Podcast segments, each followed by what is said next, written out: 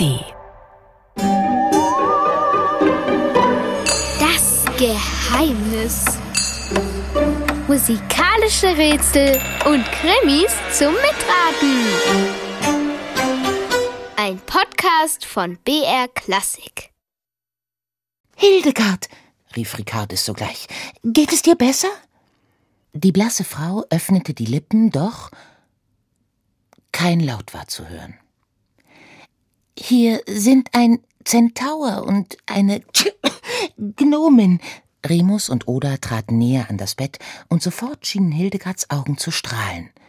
Sie richtete sich mühsam auf und fing an, mit den Armen und Händen wild herumzufuchteln. Immer wieder faltete sie ihre Hände, öffnete sie, streckte sie in die Höhe, verkreuzte die Finger. Ja, was ist denn hier los? Hallo, ich bin der Alex und ihr wollt jetzt bestimmt wissen, wer diese Hildegard ist und warum die so verrückt mit den Händen herumfuchtelt. Tja, ihr Lieben, genau das ist unser heutiges Geheimnis. Warum kann diese Hildegard nicht sprechen? Was ist mit ihrer Stimme passiert und wie kann sie die wiederbekommen? Wenn ihr miträtseln wollt bei diesem Fall, dann braucht ihr gute Ohren und eure Hände. Die Ohren zum Zuhören und die Hände, tja, die werden später wichtig, um der Lösung unseres Rätsels ein gutes Stück näher zu kommen. Also Ohren aktivieren, Hände bereitlegen und los geht's mit Remus und Oda und der Frau ohne Stimme.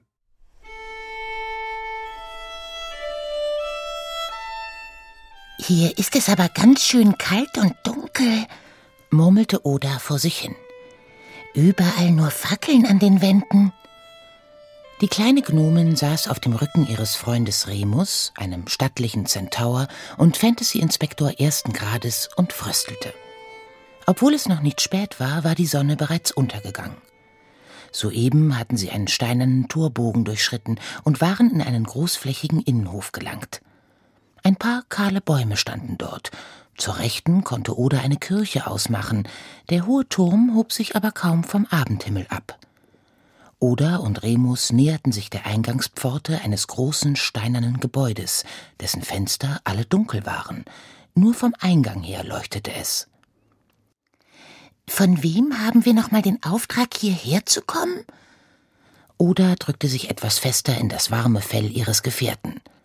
Remus, halb Pferd, halb Mensch, drehte seinen Kopf leicht zu ihr und erwiderte Eine gewisse Magistra Hildegard hat uns geschrieben. Sie ist eine große Persönlichkeit, die berühmteste Komponistin ihrer Zeit und In welcher Zeit sind wir überhaupt? ging Oda dazwischen. Im Jahr 1147 nach Menschenrechnung. Was ich noch sagen wollte, diese Hildegard ist auch Malerin, Naturforscherin, Dichterin und Ärztin. Aha. Und äh, wir sollen wirklich ihre Stimme wiederfinden? So ist es. Merkwürdiger Auftrag, kicherte Oda. Doch dann reckte sie ihren Kopf in die Höhe. Schau mal, da stehen lauter Leute am Eingang. Tatsache. Eine kleine Gruppe Männer und Frauen hatten sich zu ihrem Empfang aufgestellt. Einige davon trugen Kerzenleuchter in ihren Händen. Komische Menschen, dachte Oda und musterte die Gestalten von oben bis unten. Die Frauen trugen alle die gleichen Kleider, alle in Schwarz und Weiß und hatten Hauben auf den Köpfen, so dass man ihre Haare nicht sehen konnte. Alle hatten die Hände vor dem Bauch gefaltet. Die Männer steckten in langen braunen Kutten mit Kapuzen und einem Strick um den Leib. Einige hielten Perlenketten aus Holz mit einem Kreuz daran in den Händen. Jetzt, da Remus und Oda dicht vor ihnen standen, konnten sie erkennen, dass sie sich alle oben in ihre dichten Haare eine Art Miniglatze rasiert hatten. Remus, quiekte Oda. Wie sehen die denn aus?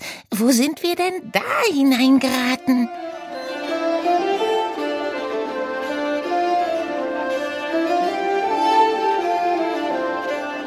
Tja, wo sind sie denn da hingeraten? Remus und Oda kennt ihr, oder? Vielleicht habt ihr ja schon einen ihrer anderen Fälle in der ARD-Audiothek gehört. Wenn nicht, erkläre ich es euch kurz. Also, Remus ist ein Zentaur. So, was ist jetzt ein Zentaur? Das ist ein Wesen, halb Pferd, halb Mensch. Also der hat Pferdebeine ja, und einen Pferderücken, aber vorne einen Menschenoberkörper mit Armen dran und mit einem Kopf drauf mit ganz normalem Gesicht.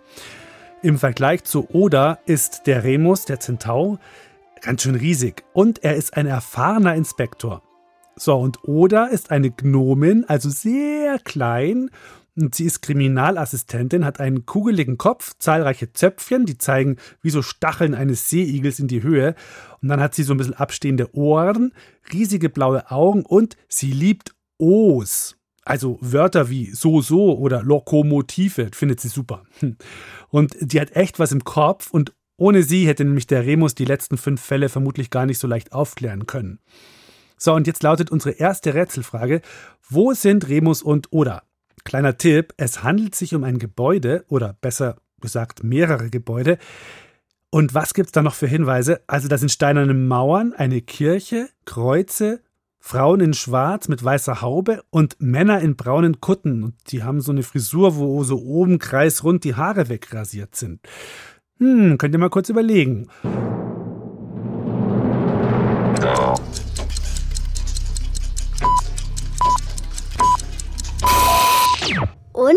Kommt ihr drauf? Was das für ein Gebäude ist, das erfahrt ihr jetzt.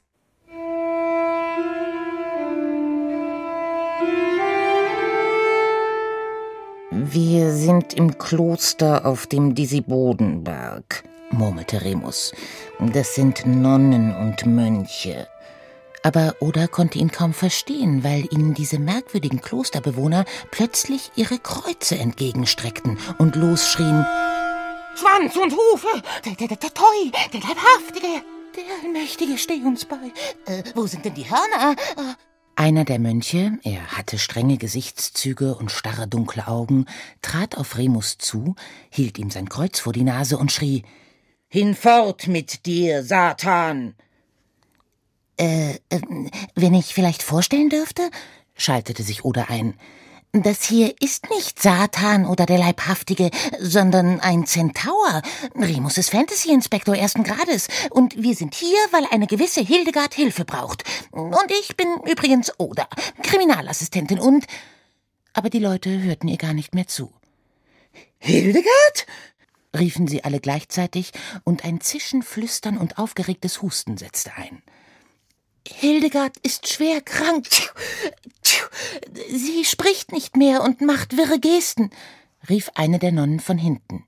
Sie war ziemlich jung, und im Schein der Kerze, die sie trug, konnte Oda erkennen, dass ihre Nase gerötet war. Hildegard ist von Luzifer besessen, zischte eine andere, ziemlich kleine und viel ältere Nonne. Im Hintergrund husteten ein paar Mönche und tuschelten. Aber nein, setzte die junge Nonne wieder ein. Hildegard ist eine gute Dienerin Gottes. Und mehr als das, das weißt du genau. Wenn Hildegard die beiden gerufen hat, dann sollten wir sie reinlassen, ehrwürdiger Abt. Der Mönch, der dies sagte, hatte ebenfalls eine rote Nase, an der sogar ein Rotztropfen hing. Er wandte sich an den Mönch mit den dunklen Augen uns alle besorgt doch Hildegards Zustand, und ihr wisst genau, wie wichtig sie für unser Kloster ist. Genau, die beiden schickt der Himmel, rief die junge Nonne von hinten. Mit ziemlich düsterer Miene musterte nun der erste Mönch Remus und Oda. Oda hatte den Eindruck, dass ihm ihr Erscheinen gar nicht passte. Im Hintergrund nieste eine Nonne und ein Mönch schneuzte sich ziemlich laut. Schließlich trat der Mönch missmutig einen Schritt zur Seite und knurrte In Gottes Namen tretet ein. Und euer Name ist? Remus musterte den Mönch eindringlich. Abt Kuno vom Disibodenberg. Ich leite dieses Kloster. Und eigentlich haben wir schon Aufregung genug. Wir. Wir erwarten hohen Besuch, erklärte der andere Mönch. Der Bischof von Verdun soll morgen hier eintreffen, im Auftrag des Papstes. Wieder ging ein Getuschel und Gehuste unter den Mönchen und Nonnen los. Hildegard ist eine gute Nonne, konnte Oda unter dem Gemurmel verstehen. Mir hat sie ein Medikament gebraut, das mich von schwerem Fieber geheilt hat. Bitte hier entlang, sagte der Mönch mit der roten Nase. Mein Name ist übrigens Vollbar. Ich äh, bedauere es sehr, dass Hildegard nicht mehr sprechen kann.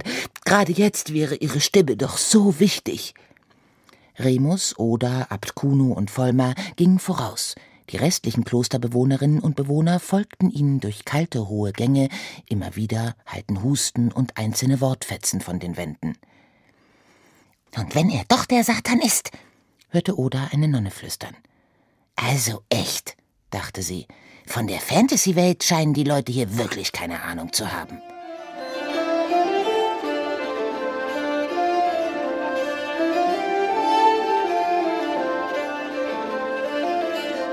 Hm, Satan, was könnte das denn bloß sein? Der Leibhaftige? Hm, Luzifer? Meine Frage jetzt an euch, wer ist denn mit Satan, mit der Leibhaftige oder Luzifer gemeint?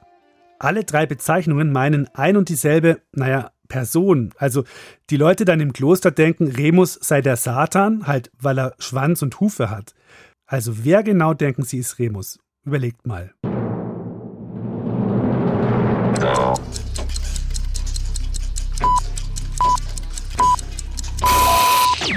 Was denkt ihr? Und das ist die Lösung. Satan, der Leibhaftige und Luzifer, damit gemeint ist der Teufel. Die Klosterbewohner denken, Remus sei der Teufel, aber ist er natürlich nicht, der ist ja nett.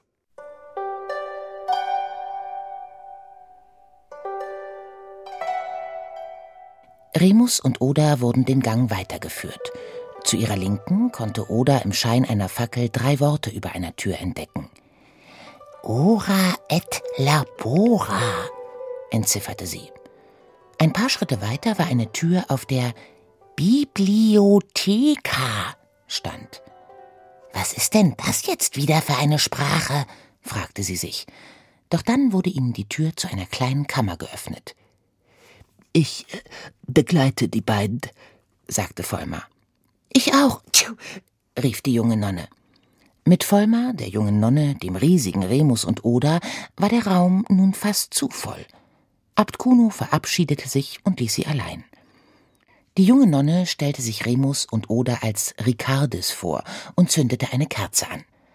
Erst jetzt konnten sie ein schmales Bett erkennen, in dem eine Frau mit blassem Gesicht schlief. Schweiß stand auf ihrer Stirn. Nur ihre Nasenflügel überzog ein zartes Rot. Vollmar musste niesen, und da schlug die Frau die Augen auf. Hildegard, rief Ricardis sogleich, geht es dir besser? Die blasse Frau öffnete die Lippen, doch kein Laut war zu hören. Hier sind ein Zentaur und eine Gnomin. Remus und Oda traten näher an das Bett, und sofort schienen Hildegards Augen zu strahlen. Sie richtete sich mühsam auf und fing an, mit den Armen und Händen wild herumzufuchteln. Immer wieder faltete sie ihre Hände, öffnete sie, streckte sie in die Höhe, verkreuzte die Finger. Ricardis seufzte laut, dann schneuzte sie sich diskret in ein Taschentuch. Auch Vollmar blickte besorgt. So geht das die ganze Zeit, sagte er. Ihr Geist scheint verwirrt. Sind diese merkwürdigen Bewegungen der Grund, weshalb manche hier meinen, sie sei vom Teufel besessen? Ja, das heißt, nein, sagte Ricardis. Es ist auch so, nicht alle hier sind mit Hildegards Ansichten einverstanden. Sie ist eine sehr, eine sehr selbstbewusste und besondere Frau, müsst ihr wissen. Wieso denn? Nun ja, Sie weiß sehr viel, ist sehr gelehrt, komponiert Musik, kennt sich mit Kräutern aus, sie hat sogar Bücher geschrieben. Viele Menschen kommen hierher, um sich von ihr unterrichten oder auch heilen zu lassen. Sie empfängt auch Botschaften direkt von Gott und sie erklärt uns, wie wir die heiligen Schriften zu verstehen haben. Äh, ist doch super. Wem passt das denn nicht? Jetzt schaltete sich Vollmar ein. Hildegard, ist eine Frau. Sie benimmt sich bisweilen aber wie ein Mann. Hä? Vergiss nicht, dass wir im Mittelalter sind, sagte Remus leise. In dieser Zeit haben Frauen nichts zu sagen, nur die Männer haben Macht. Dann wandte er sich wieder an Vollmer und Ricardes. Vorhin war von einem Besuch die Rede, einem Bischof. Wollte Hildegard dem Bischof vielleicht etwas Wichtiges sagen? Ja, rief Vollmar, das ist es ja. Der Bischof kommt, um sich ein Bild von Hildegard zu machen. er will herausfinden, ob Hildegard wirklich Botschaften von Gott erhält oder ob sie nicht doch vom Teufel besessen ist, vollendete Remus den Satz. Vollmar nickte. Dann ist es ja richtig blöd, dass sie keine Stimme mehr hat, um sich zu verteidigen, fasste Oda zusammen. Ricardes seufzte und schniefte wieder in ihr Taschentuch. So ist es. Wer könnte alles ein Interesse daran haben, dass Hildegard keine Stimme mehr hat? Äh, ja, also, äh, äh, druckste Vollmer herum. Der Abt, platzte es aus Ricardes heraus. Hildegard will nämlich das Kloster verlassen und ein eigenes Frauenkloster gründen auf dem Rupertsberg bei Bingen. Nun, wir wollen Abt Kudo keine bösen Dinge unterstellt, Ricardes, aber na, natürlich würde Hildegard hier fortgehen, wäre das ein großer Verlust. Äh, und äh, was ist mit dieser Nonne, die vorhin meinte, Hildegard sei vom Teufel besessen? Ist die nicht auch verdächtig? Josepha? Ach, sie. Aber da fuchtelte Hildegard so heftig mit ihren Händen herum, dass Vollmar nicht weitersprach und alle auf die Nonne in ihrem Bett starrten. Hildegards Haube war vom Kopf gerutscht, ihre Haare wirr, aber ihre Augen blickten klar. Eindringlich sah sie Remus und Oda an, als wollte sie ihnen etwas mitteilen. Ganz langsam faltete sie ihre Hände, wie zum Gebet, wobei sie ihre Finger gestreckt ließ. Dann klappte sie die Hände langsam auf, die Finger waren immer noch gestreckt, die kleinen Finger lagen der Länge nach aneinander. Jetzt blickte sie lange auf ihre Handflächen, ihr Kopf ging dabei langsam von links nach rechts. Als nächstes streckte sie Daumen, Zeigefinger und Mittelfinger in die Luft. Dann legte sie die Zeigefinger ihrer Hände gekreuzt übereinander. Was hatte das bloß zu bedeuten? Was wollte sie ihnen damit bloß sagen? Und warum kam kein Ton aus ihrem Mund? Psst, psst, Geheimnis. Jetzt ist der Moment gekommen. Ihr braucht eure Hände. Denn dann könnt ihr das Rätsel lösen und herausfinden, was Hildegard den beiden Fantasy-Inspektoren sagen möchte. Hört euch mal genau nochmal an, welche Bewegungen Hildegard gemacht hat und macht die einfach mal mit euren Händen nach. Was könnten sie bedeuten? Kleiner Tipp, es sind drei Bewegungen und damit auch drei verschiedene Dinge. Handbewegung 1. Macht mit. Ganz langsam faltete sie ihre Hände, wie zum Gebet, wobei sie ihre Finger gestreckt ließ. Dann klappte sie die Hände langsam auf, die Finger waren immer noch gestreckt, die kleinen Finger lagen der Länge nach aneinander. Jetzt blickte sie lange auf ihre Handflächen, ihr Kopf ging dabei langsam von links nach rechts. Handbewegung 2 als nächstes streckte sie Daumen, Zeigefinger und Mittelfinger in die Luft. Und zuletzt Handbewegung 3. Dann legte sie die Zeigefinger ihrer Hände gekreuzt übereinander.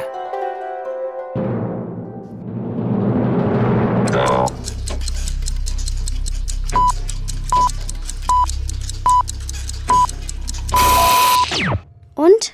Hast du eine Idee? Wie sie so die Hände faltet und wieder aufklappt und draufschaut, murmelte Oda. Hm, das sieht aus, als, als wenn sie in einem Buch liest. Ja, genau, rief Ricardes. Ihr habt recht. Alle blickten auf Hildegard, doch diese war wohl vor Erschöpfung in einen unruhigen Schlaf gesunken. Schweißperlen standen auf ihrer Stirn, manchmal warf sie den Kopf von links nach rechts. Vermutlich steht in einem Buch die Lösung des Rätsels, überlegte Remus. Aber hm, was für ein Buch könnte das sein? Hat nicht irgendwer gesagt, Hildegard sei eine gelehrte Frau, sie kann lesen und schreiben? Hat sie nicht sogar selber Bücher geschrieben? Aber, aber ja, natürlich, meinte nun Vollmer. Was für Bücher hat sie geschrieben? Sie schreibt natürlich über Gott und die Welt, auch, auch über Musik. Sie komponiert ja auch die schönsten Lieder, um Gott zu preisen. Und dann.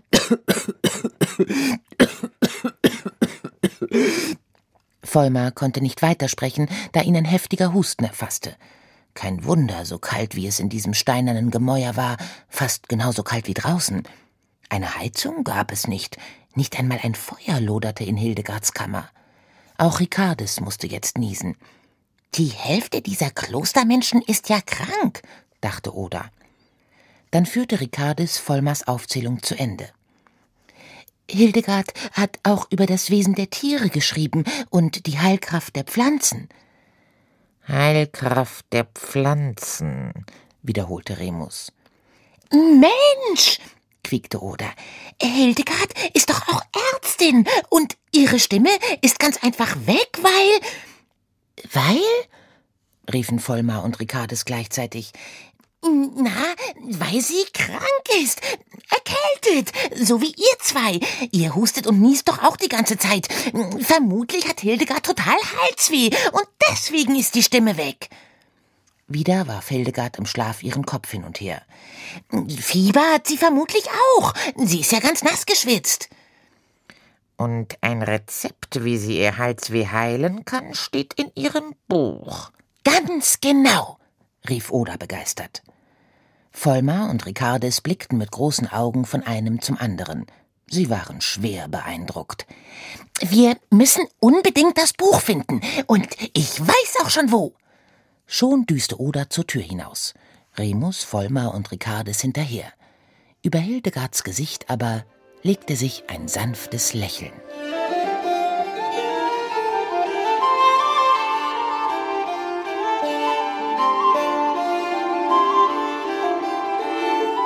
Das Buch. Wo könnten Sie das Buch finden? Was meint ihr? Internet gab es damals ja noch nicht, wo man irgendwas hätte nachschauen können, aber Bücher schon. Und die standen in. Na, wo standen die? Wo stehen Bücher? Ihr bekommt drei Lösungen zur Auswahl. A. Bücher stehen meistens im Tierpark. B. Bücher findet man im Supermarkt.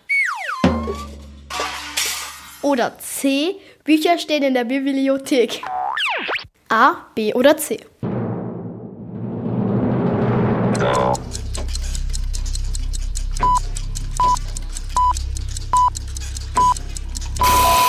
Naja, also das war jetzt nicht so schwer, oder? Hier ist die Lösung und vielleicht kommen wir ja auch der Lösung dieses Falls jetzt mal ein bisschen näher.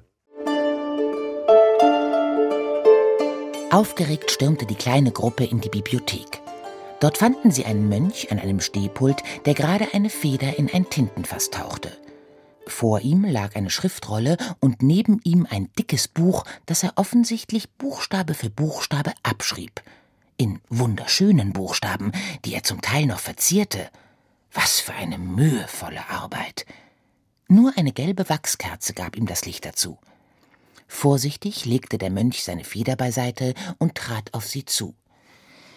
Wir suchen ein Buch von Hildegard über Heilkräuter.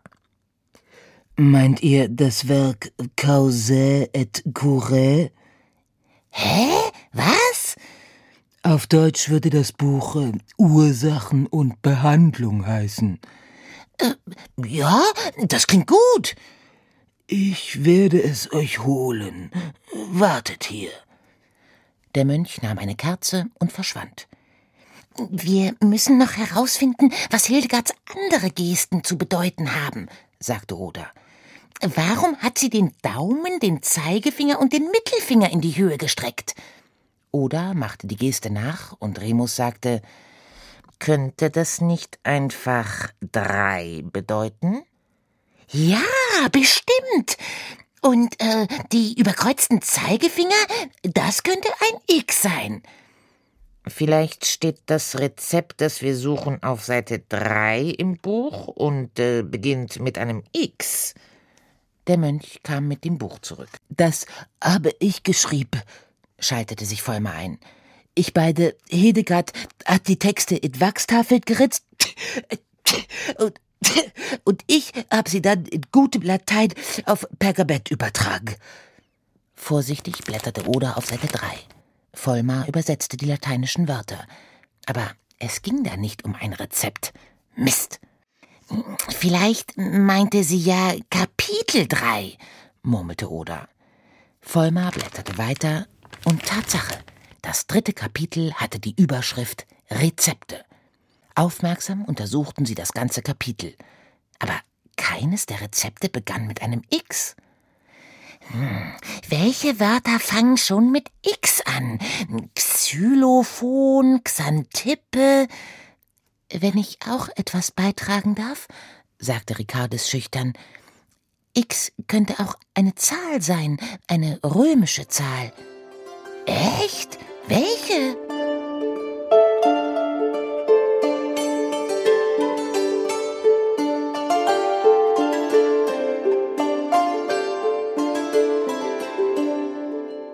Letztes Rätsel für heute. Was ist x für eine Zahl? Kennt ihr die alten römischen Zahlen? Ja, die werden sogar heute noch verwendet manchmal. Also, habt ihr eine Idee?